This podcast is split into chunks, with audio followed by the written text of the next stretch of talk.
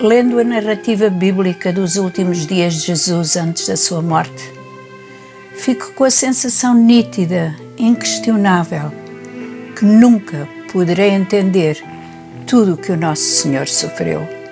Estou a séculos de distância cultural e há pormenores que me parecem tão irreais, quase fictícios. Só consigo imaginar. Só posso imaginar o que iria na alma do Mestre quando pegou numa bacia d'água e, um a um, lavou os pés dos discípulos. Aqueles homens tinham vivido próximo dele nos últimos três anos, conhecia bem cada um deles, amava-os a si mesmo. Mas não consigo imaginar o que sentiu o Senhor quando lavou os pés de Judas. Só posso imaginar a emoção profunda que tocou a alma do Mestre quando pegou no pão e no vinho e declarou diante do espanto dos discípulos que aquele era o seu corpo e o seu sangue. Só posso imaginar a tristeza que Jesus sentiu quando viu Judas levantar-se da mesa e sair para a escuridão da noite. Só posso imaginar o pulsar do seu coração quando entrou no Getsemane e pediu aos filhos de Zebedeu e a Pedro que o acompanhassem na oração.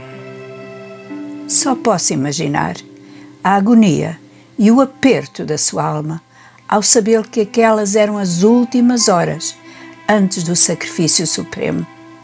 Os seus amigos não tinham qualquer noção do que se aproximava, mas ele lutava com o medo, com o horror, com a angústia de um castigo imerecido, mas necessário. Eu só posso imaginar os seus olhos encherem-se lágrimas quando Judas chegou à frente de um bando armado e o beijou. Só posso imaginar a tortura de um julgamento sumário ilegal noite dentro, sabendo que estava a ser levado como ovelha muda diante dos seus despeadores.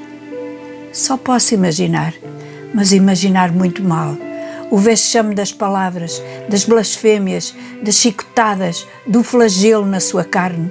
Só posso imaginar o bater forte do seu coração quando o galo cantou. Para os outros era apenas um galo a cantar na noite, para ele era mais uma dor no seu coração. Só posso imaginar de longe o que sentiu quando a coroa de espinhos lhe foi colocada na cabeça e a zombaria à sua volta subiu de tom. Só posso imaginar o cansaço, as dores, a fraqueza extrema, carregando um madeiro depois de uma noite de sofrimento. Só posso imaginar mal, muito mal, a dor atroz de pregos nas mãos e nos pés. Só posso imaginar a vergonha de ter o seu corpo nu e exposto diante de todos, inclusive de sua mãe e das outras mulheres no Calvário.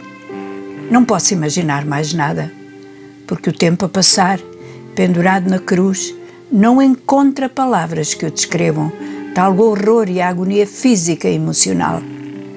Não vou imaginar, nem compreender jamais o que significou ser separado, abandonado do Pai. Ele que dizia, afirmava e declarava: Eu e o Pai somos um. Não posso imaginar o que sentiu quando, num esforço supremo, gritou: Está consumado. Mas vou imaginar que nesse momento único que fez o véu do templo se rasgar, o céu escurecer, a terra tremer, as sepulturas se abrirem, ele viu-me, ele viu-me e viu-te a ti também. E agora não é mais imaginação. Sei que nesse momento supremo ele me amou amou-nos muito até ao fim, para sempre.